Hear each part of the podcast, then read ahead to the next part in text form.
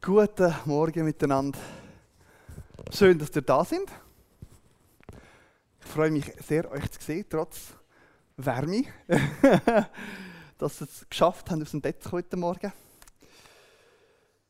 Ja, heute, heute Morgen habe ich jetzt schon verschiedene Gespräche gehabt, wo, so, wo wir über die Hitzewelle, die wir jetzt da haben, geredet haben. Und die haben gefunden, ja, müde wegen dem und mal schauen, wie das die nächsten paar Tage geht. Die anderen haben gefunden, ja, eigentlich ist es gar nicht so ein grosser Deal, wir haben ja immer wieder Hits.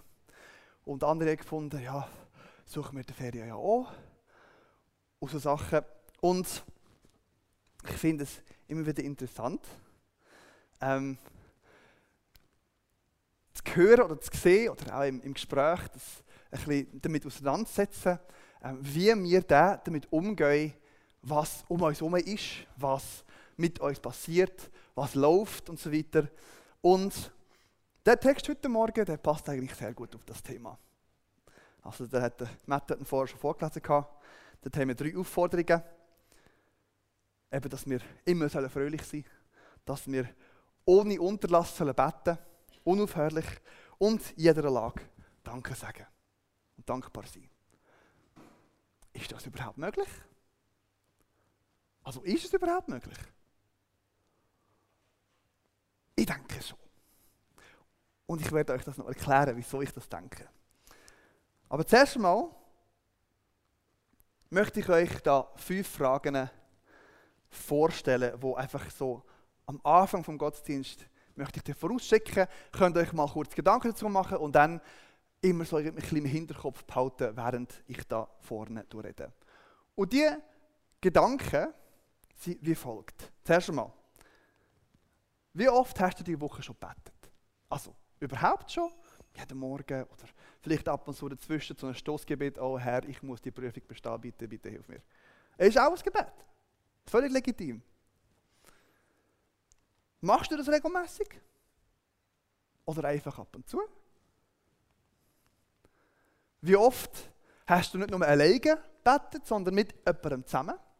Vielleicht auch für jemanden, aber auf jeden Fall gemeinsam gebetet für ein Anliegen, das wir gemeinsam haben oder ein Anliegen, das jemand hat. Die Woche schon einmal, überhaupt nicht, vielleicht jeden Tag mit der Familie. Wie oft hast du in deinem Gebet wiederholt? Also ich meine jetzt nicht im negativen Sinn, dass du nicht aussagend alles immer wieder gleich gesagt hast, sondern dass du Sachen immer wieder hervorgenommen hast und immer wieder vor Gott gebracht hast, weil es dir wichtig ist? Betest du immer wieder für die gleichen Sachen? Oder probierst du jedes Mal etwas Neues zu sagen?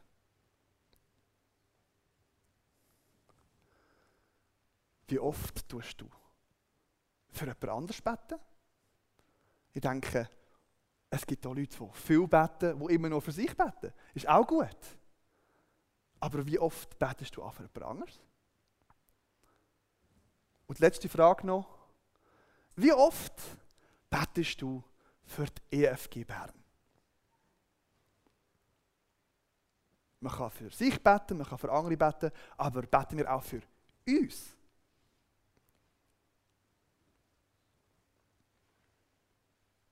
Beten ist ein Thema, das für uns Christen eigentlich eine ununterschätzbare Wichtigkeit hat. Oder sollte auf jeden Fall haben.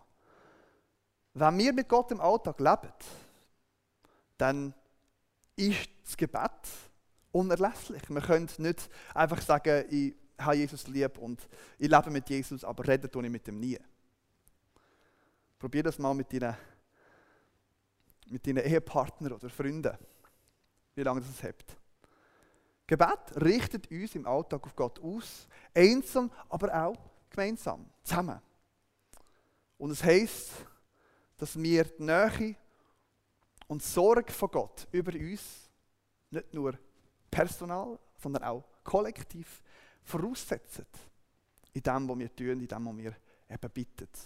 Gott möchte Beziehung mit uns. Und er möchte, dass unser Herz auf ihn ausgerichtet ist. Und dafür ist das Gebet einfach auch besonders nützlich.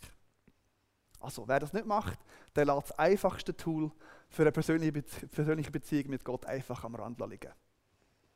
Auch wenn du nicht kannst lesen kannst, reden kannst du mit Gott. Und auch wenn wir wissen, dass Gott sowieso alles weiß, wo wir werden sagen, dann ist es eine Beziehungsaufnahme, wenn wir mit ihm reden. Also im Gebet lernen wir Beziehung mit Gott, das Vertrauen zu ihm zum Ausdruck kommen, alleine, aber auch mit anderen zusammen. Und da drinnen passiert eben etwas Wunderbares, etwas Kraftvolles.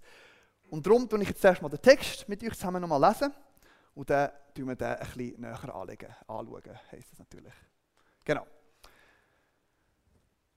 Seid alle Zeit fröhlich, betet ohne Unterlass, sagt in jeder Lage Dank, denn so will es Gott für euch oder von euch, je nachdem, wenn man es übersetzt, in Christus Jesus.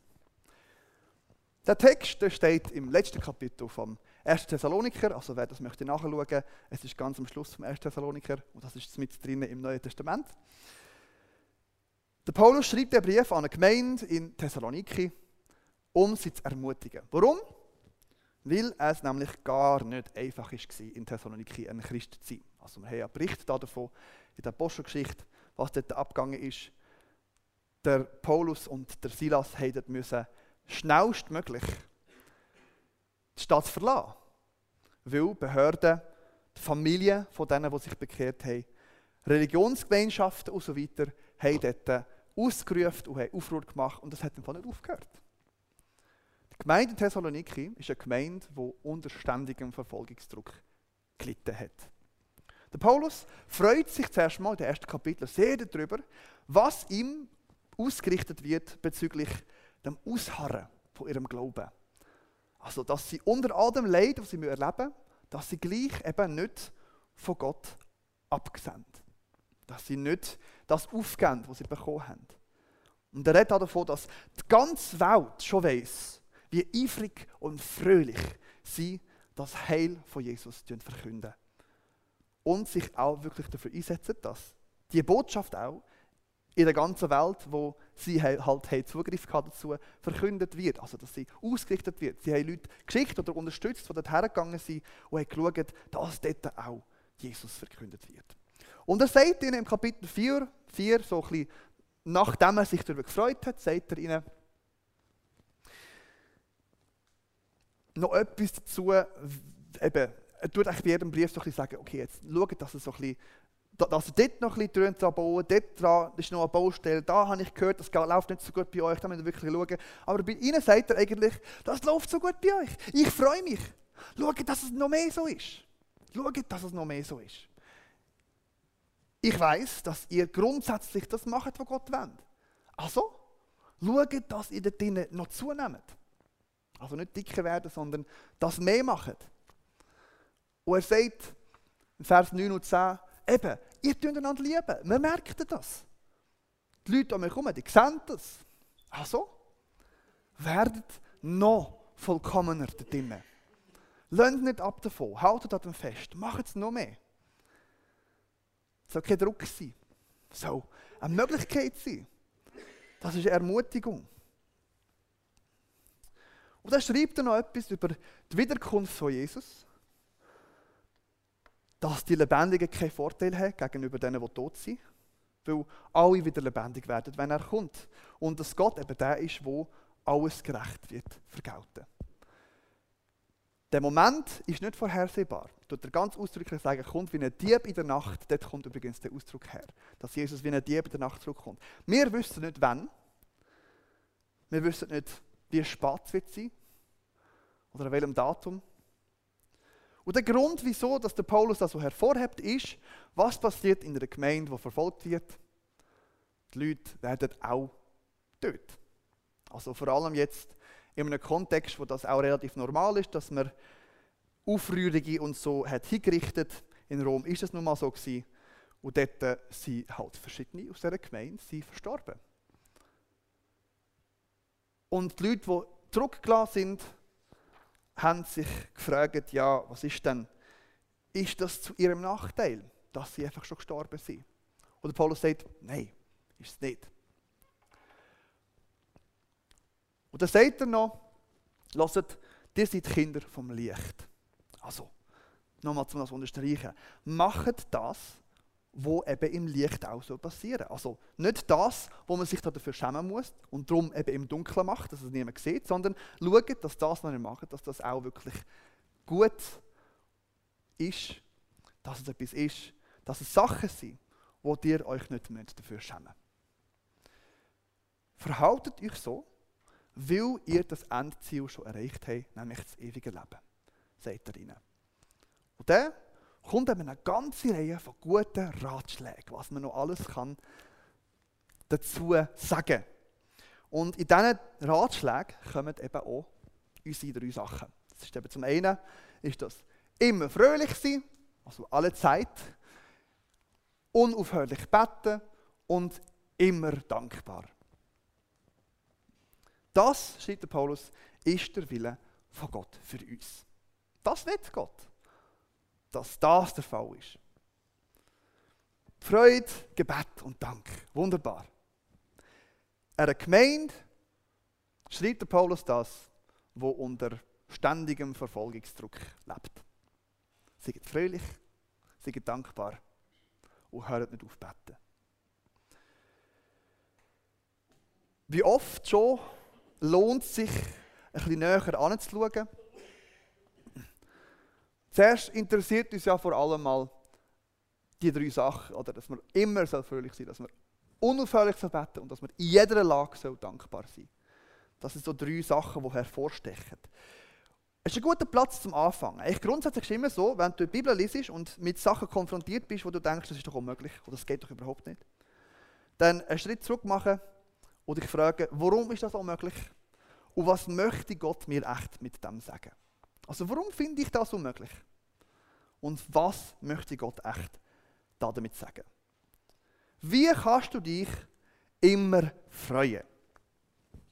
Es gibt relativ viele Sachen in unserem Leben, in unserem Leben, wo man sich nicht unbedingt kann darüber freuen Also, das beeinflusst ja auch. Also zum Beispiel, wenn man die Hitze überhaupt nicht gerne hat und jetzt ist der nächste drei Tage einfach heiß, dann ist das mühsam. Macht das vielleicht nicht so froh. Oder vielleicht ist man ständig krank. Ist auch nicht besonders fröhlich. Ihr könnt eine Dutzende andere Beispiele bringen, aber ich glaube, ihr könnt selber da das einfüllen, was es alles gibt, was nicht fröhlich ist. Und sowieso unsere Umstände sind ja auch nicht ständig. Also es ist ja immer wieder, es ändert ja immer wieder. Also es wird einmal nicht heiß, es wird einmal kalt. Es gibt auch Leute, die die Kälte nicht cool finden. Und dann ist man wieder gesund und dann geht es mir wieder gut. Dann kann man sich wieder freuen, aber es ist nicht gleich wie vorher. Es kann jeden Moment schlimmer werden, es kann jeden Moment besser werden. Wir können, also wie, wie soll das gehen, dass man sich immer freut? Wie soll das gehen? Und ich denke, es kommt ein bisschen darauf an, wie man diesen Satz eben, sieget alle Zeit fröhlich versteht. Das heisst dann nicht, freu dich an allem, sondern sieg immer fröhlich. Oder freu dich immer auf jeden Fall. Und es gibt verschiedene Sachen, die uns nicht besonders freuen. Sogar gute Sachen gibt es, die uns nicht besonders freuen. Zum Beispiel jemandem vergeben, der etwas Böses zu tun hat. Also Bagatellen gehen. Also wenn ihr irgendetwas Kleines etwas mal gemacht hat, dann ist es okay, dann kann man schon vergeben. Aber wenn dir jemand wirklich mal eine Verletzung zugefügt hat, sage ich aus eigener Erfahrung, dann ist die Vergebung nicht einfach. Wirklich nicht. Wenn du das Gefühl hast, du bist wirklich im Recht und der andere ist wirklich ein, ja, ich sage jetzt nicht, was der andere ist. Dem zu vergeben oder deren, das ist nicht einfach. Und da soll man sich noch darüber freuen. Ja. Hm. Oder zum Beispiel auch Gehorsam. Wir haben alle Leute, wo wir Gehorsam gegenüber ihnen sein müssen. Da gibt es natürlich, der grosse ist, das ist die Regierung, irgendwie soll man deren Gehorsam leisten. Unsere Eltern, unsere Chefs. Wir haben einen Haufen Leute in unserem Leben, wo wir eigentlich gehorsam sein müssen, wo wir folgen müssen. Und das ist nicht immer lustig. Und wenn wir uns immer freuen wie uns der Vers auffordert, dann müssen wir auch die Freude irgendetwas festmachen, wo auch immer gleich freudig ist. Wir müssen es irgendetwas festmachen, wo eben sich nicht ändert und immer gut ist. Also nicht an unseren Umständen, nicht an, an unserem Gemüt, nicht an unserer Körperchemie. Also Depression ist ja auch etwas Chemisches, was an uns passiert. Nicht an dem müssen wir es festmachen, sondern an etwas, was beständig ist. Beständige Freude verlangt etwas, was auch beständig ist. Und ich möchte heute Morgen zwei Gründe vorstellen, an denen wir uns immer freuen können. Und die sind sogar biblisch belegt. Das erste ist, Gott ist gut. Das heißt im Römer 8, Vers 28, alle Sachen schaffen zusammen zum Guten von denen, wo Gott liebt. Glaubst du das? Ich bin jetzt seit 2013 Niere eingeschränkt. Natürlich, ich habe jetzt eine neue Niere, eine Transplantationsniere. Aber ich muss gleich noch Medis nehmen. Wenn ich aufhöre, die nehmen, dann geht die Niere auch wieder weg. Gott ist gut. Da bin ich überzeugt. Und auch das wirkt zu meinem Gut. Glaubst du das, dass alle Sachen, wenn du Gott lieb hast, dass alle Sachen zu deinem Besten zusammenwirken? Egal wie schlecht sie sind oder aussehen. Das ist das eine. Wir können Gott vertrauen. Und wenn wir wirklich glauben, dass Gott gut ist, dann ist das so ein Grund für die Freude. Weil das heisst, dass das Schlechte, das Böse, das Mühsame, was dir passiert, dass das nicht heisst, dass es unbedingt schlecht ist, sondern es ist gut für dich. Das ist vielleicht ein ein, ein, ein, ein Brain-Teaser, man muss sich vielleicht mal ein Gedanken darüber machen. Aber das ist ein Grund, um sich zu freuen, und zwar beständig. Und der zweite Grund, das ist, unser Name steht im Buch vom Leben.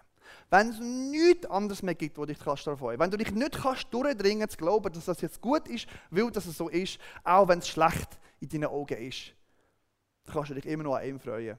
Das sagt Jesus sogar der Jünger, wo sie kommen zu ihm, nachdem er sie ausgesendet hat, und ich komme zurück und sage, Jesus, du glaubst gar nicht, was wir gemacht haben. Wir haben Dämonen austrieben, wir haben Krankheiten geheilt, wir haben einfach mega coole Wunder gemacht. Und er so, ja, ja, easy. Also, freut euch lieber darüber, dass euer Buch, euer Buch, euer Name im Buch vom Leben steht. Das ist viel cooler. Verstehst du das?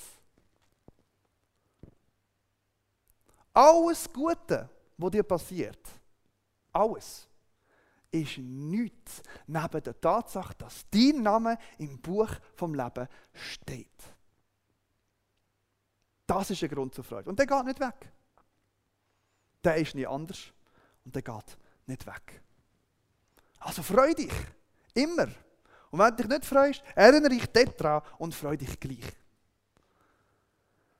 Das sind Sachen, die sich nie ändern. Wenn wir unsere Freude an diesen Sachen orientieren und nicht daran, wie es gerade geht, wie heiß es ist, wie kalt es ist und was gerade los ist, dann kann die Freude auch wirklich bleiben, kann sie uns stützen, kann sie uns Kraft geben, weiter eben das Licht von Gott in dieser Welt zu leben. Und das deckt sich auch mit dem, was der Paulus in diesem Brief schreibt. Er schreibt den Gläubigen in Thessaloniki, um ihnen Klarheit zu geben darüber, was sie davon abhalten, die Freude ganz untrübt zu haben. Also was ich jetzt meine mit dem ist, ihre Angehörigen, die verstorben sind, sie machen sich Sorgen darum, ja, wie steht es um die und so weiter und so fort. Und wann kommt dann Jesus wieder und so? Und hat, hat, hat, ihnen Sorgen gemacht. Und er sagt, schau, wie lange müsst ihr auf Jesus warten? Perspektive ändern. Nicht wie lange, sondern wie wartest du auf Jesus? Voll Freude wartest du auf Jesus. Macht das. Wenn er kommt, weiß sowieso niemand. Schaut einfach, dass ihr mit ihm lebt. Und freut euch daran, dass ihr dann mit ihm werdet sein. Und eure Verstorbenen lieben auch, die mit ihm laufen.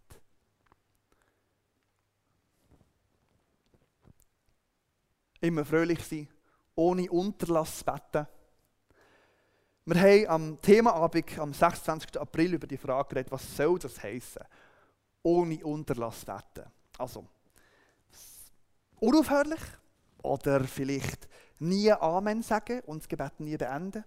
Oder heißt es vielleicht nie ganz auf etwas anderes konzentrieren, sondern immer im Hinterkopf so einen Dialog mit Gott weiterlaufen?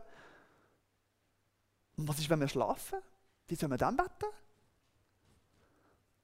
Auf Englisch gibt es so einen Slogan, wo man ganz schön zusammenfügen kann zu einem Wort. Push. Pray until something happens. Und also ich finde, dass der Slogan je nachdem ein bisschen missverständlich kann sein, dass man Gott muss äh, sozusagen ähm, dazu anschieben, dass er etwas macht. Aber trotzdem denke ich, dass der Grundgedanke eben genau das ist, was wir brauchen, um das zu verstehen. Betet ohne Unterlass. Ich tue mich dann nochmal, nochmal das, das Wort bedienen, das ich vorher schon gebraucht habe. Und zwar Beständigkeit. Ohne Unterlass beten bedeutet, ich lasse mich nicht davon abbringen, über das beten oder für das beten, wo ich dafür bete, sondern bleibe beständig an dem, wo ich dafür bete. Es geht darum, ein Anliegen festzuhalten und nicht loszulassen und immer wieder für das zu beten, bis Jesus zeigt, wie dass er das beantwortet. Weil das er beantwortet, da habe ich überhaupt keinen Zweifel. Gott hat ein offenes Ohr für dich und für mich. Nicht, weil wir das verdienen, sondern weil er das will. Weil ihr Kinder von Gott sind. Und Gott ist ein guter Vater. Und ein guter Vater lässt auf seine Kinder. Das ist für uns nicht immer einfach, aber für Gott ist das einfach. Weil seine Liebe ist vollkommen. Also festhalten an dem, bis er zeigt. Er antwortet immer, nicht unbedingt so, wie wir erwartet. Und das, das Anliegen festhalten, das Betten für etwas, das muss man nicht alleine machen. Auch da wieder. Man kann gemeinsam beten. Man soll gemeinsam beten. Jesus sagt, wenn zwei oder mehr in meinem Namen zusammenkommen, dann bin ich auch unter ihnen. Das heisst nicht, dass wenn du alleine bist, dass du irgendwie alleine bist. Jesus ist auch dann mit dir. Aber ich denke, dass es auch schon mal eine ganz andere Macht vor Einheit und vor, vor Aufnahme von der Beziehung mit Gott eben auch als Gemeinde da drinnen liegt. Wenn wir nicht nur alleine beten, sondern mit anderen zusammen.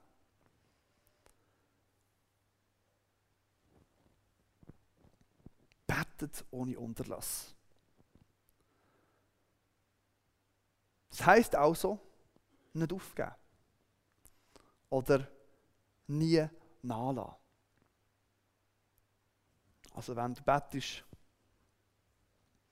Gott hilft mir bei meinen Prüfungen, dann nicht einfach einmal und dann aufhören, sondern solange dir das ein Anliegen ist, bete da dafür. Betet einfach, ich möchte wieder gesund werden und dann ist es gegessen mit dem, was du gesagt hast, es ja. Sondern bleib da dran. Bis es dir nicht mehr so Anliegen ist. Gott möchte, dass wir unser Leben mit ihm teilen. Und wenn du dein Leben mit jemandem teilst, dann redest du immer wieder darüber, was dir wichtig ist. Und Gott will, dass wir das mit ihm auch machen. Bet ohne Unterlass.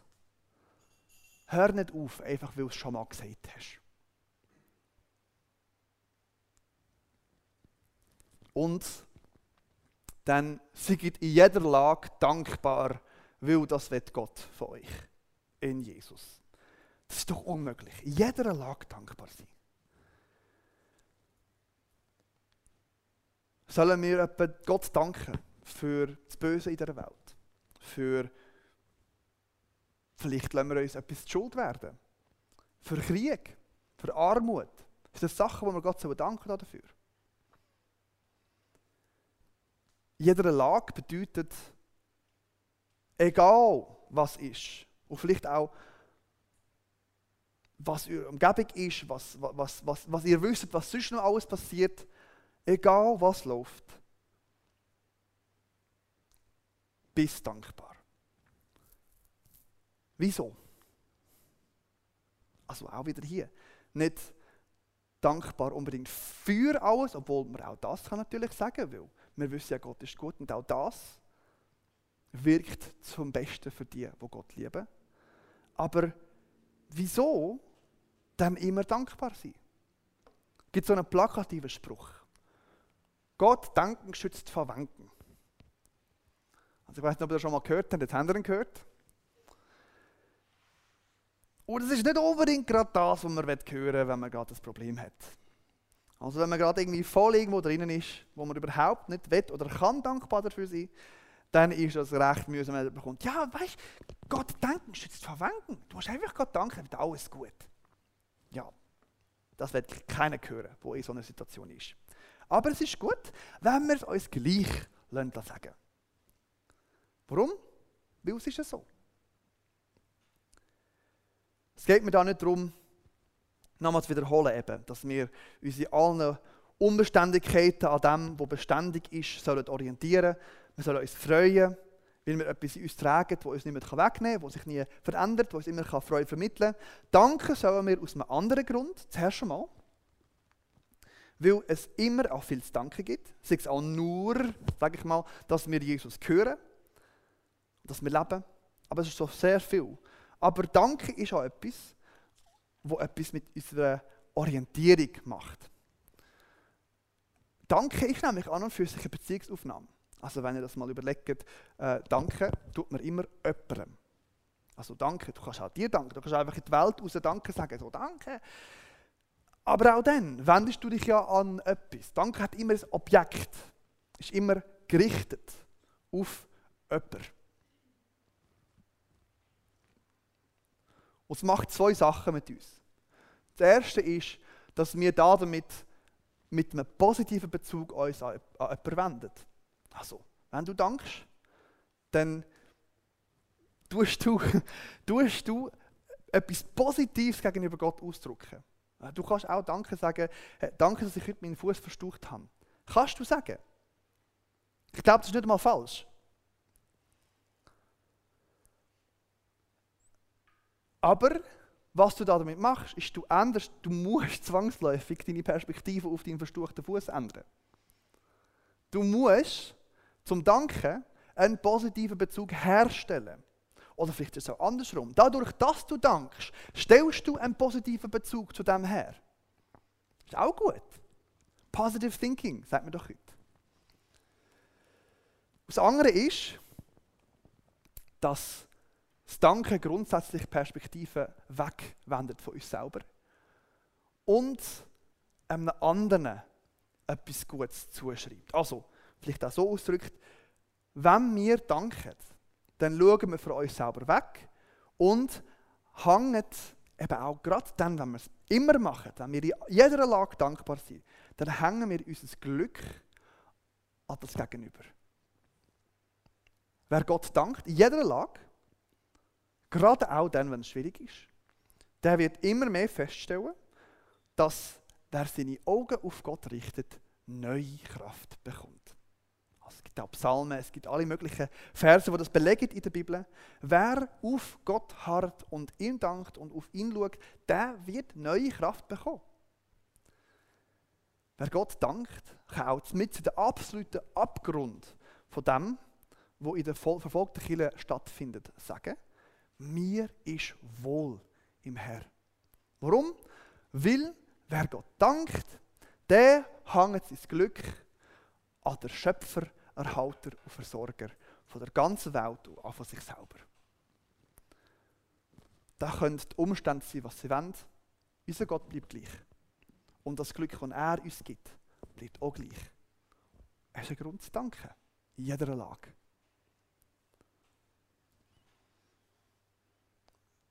Die drei Sachen, die hängen aber auch stark zusammen. Also alles, alle, alle leben und sind möglich, sage ich mal, aus der Beziehung mit Jesus.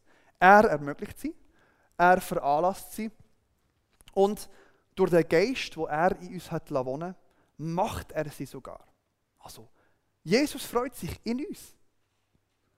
Jesus bettet in uns und Jesus veranlasst in uns auch den Dank.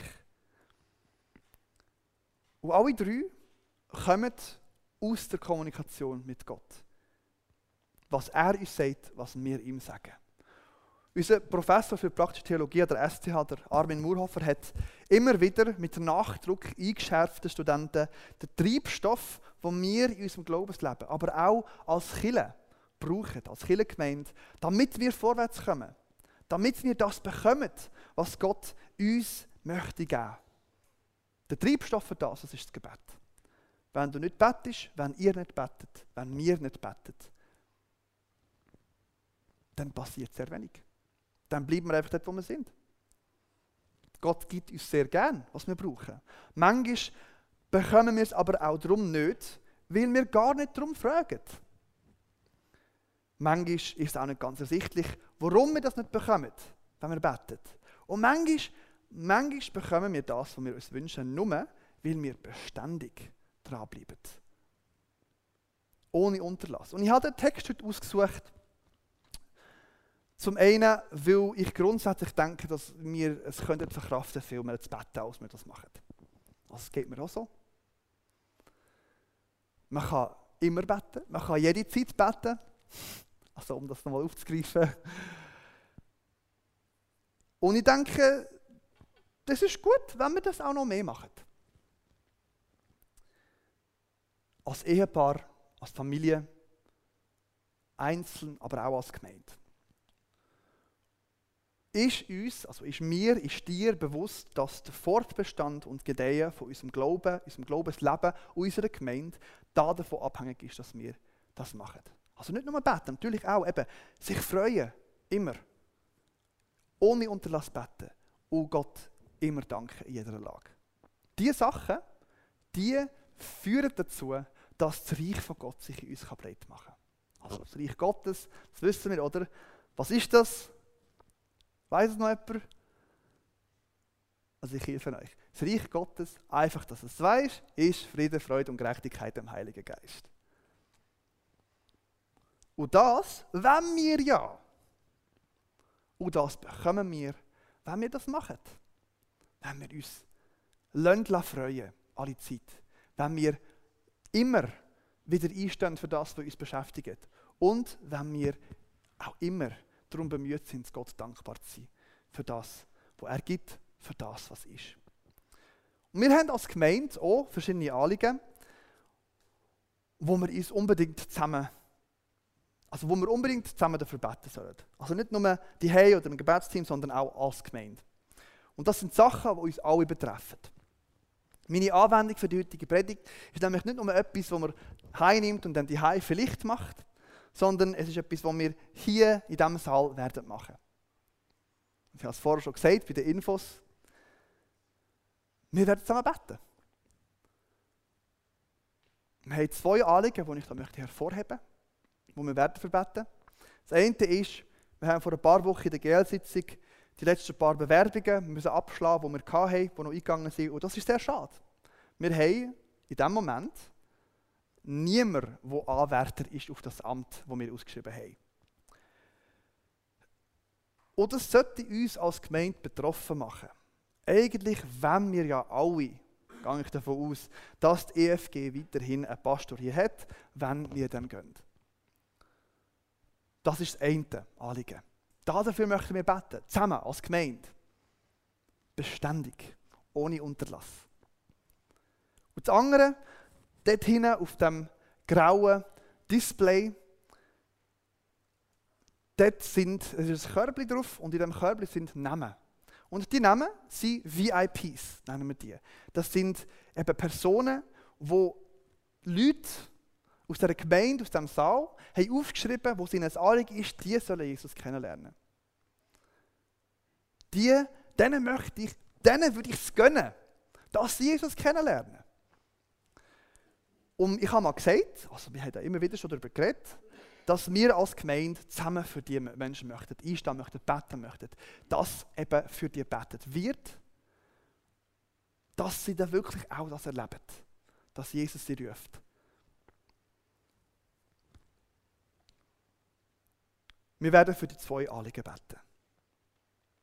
Heute am Nachmittag, also am Nachmittag, nein, also es wird um halb elf, halb zwölf sein. Halb elf wäre zu früh, das wäre jetzt gerade. Um halb elf werden wir uns nochmal treffen, da nach dem Gottesdienst, und werden für die zwei Anliegen beten. Und das machen wir heute, das machen wir nächste Woche, das machen wir die Woche drauf, das machen wir immer weiter, bis uns die Sachen nicht mehr ein Anliegen sind. Nein, also wir müssen noch schauen, zum Teil ist es auch nicht möglich, aber immer dann, wenn wir können, werden wir doch beständig beten, ohne Unterlass einstehen für die Anliegen, die wir als Gemeinde auch zusammen haben. Das finde ich wichtig. Ich hoffe, das findest du auch wichtig. Und wenn es nicht möglich ist, dass du dabei bist, ist es auch okay. Aber wenn es dir ein Anliegen ist, dann bete doch beständig mit.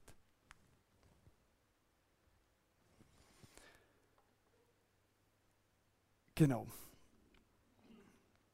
Natürlich ist das auch etwas, wo wir sollen, können, dürfen, die haben, alleine und mit unseren Freunden, mit unserer Familie zusammen machen. Und das möchte ich auch ganz fest ermutigen, dass wir das machen.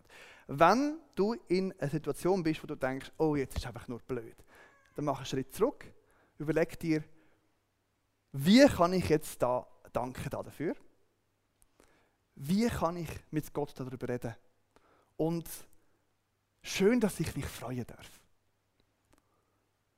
Das ist etwas, das trägt. Und das möchte ich euch mitgeben. Ich bete zum Schluss. Vater, es ist wunderbar, dass du uns immer wieder Sachen sagst in deinem Wort, die uns verwirren, die uns durcheinander bringen und wo wir das Gefühl haben, das geht gar nicht. Danke, dass es halt gleich geht. Aber auf eine andere Art und Weise, als wir das denken. Und ich danke dir, Herr, dass es uns auch veranlasst dazu, Welle zu verstehen, Welle uns auseinandersetzen mit deinem Wort.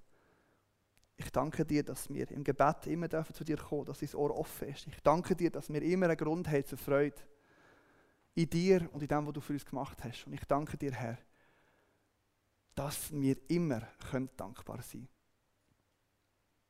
Und ich bitte dich, dass du uns hilfst, dass wir in den nächsten Wochen, nächsten Stunden, nächsten Tagen, nächsten Monaten, nächsten Jahren, Herr, bis du uns wieder zu dir rufst. Dass wir in dieser Zeit immer wieder dürfen daran erinnert werden, dass das dein Wille für uns ist, in Jesus. Dass wir uns alle Zeit freuen, dass wir beten ohne Unterlass und dass wir in jeder Lage dazu imstande sind, Herr, dir zu danken. Wir haben dich lieb und wir freuen uns auf dich. Wir sehnen uns nach dir. Komm bitte bald. Amen.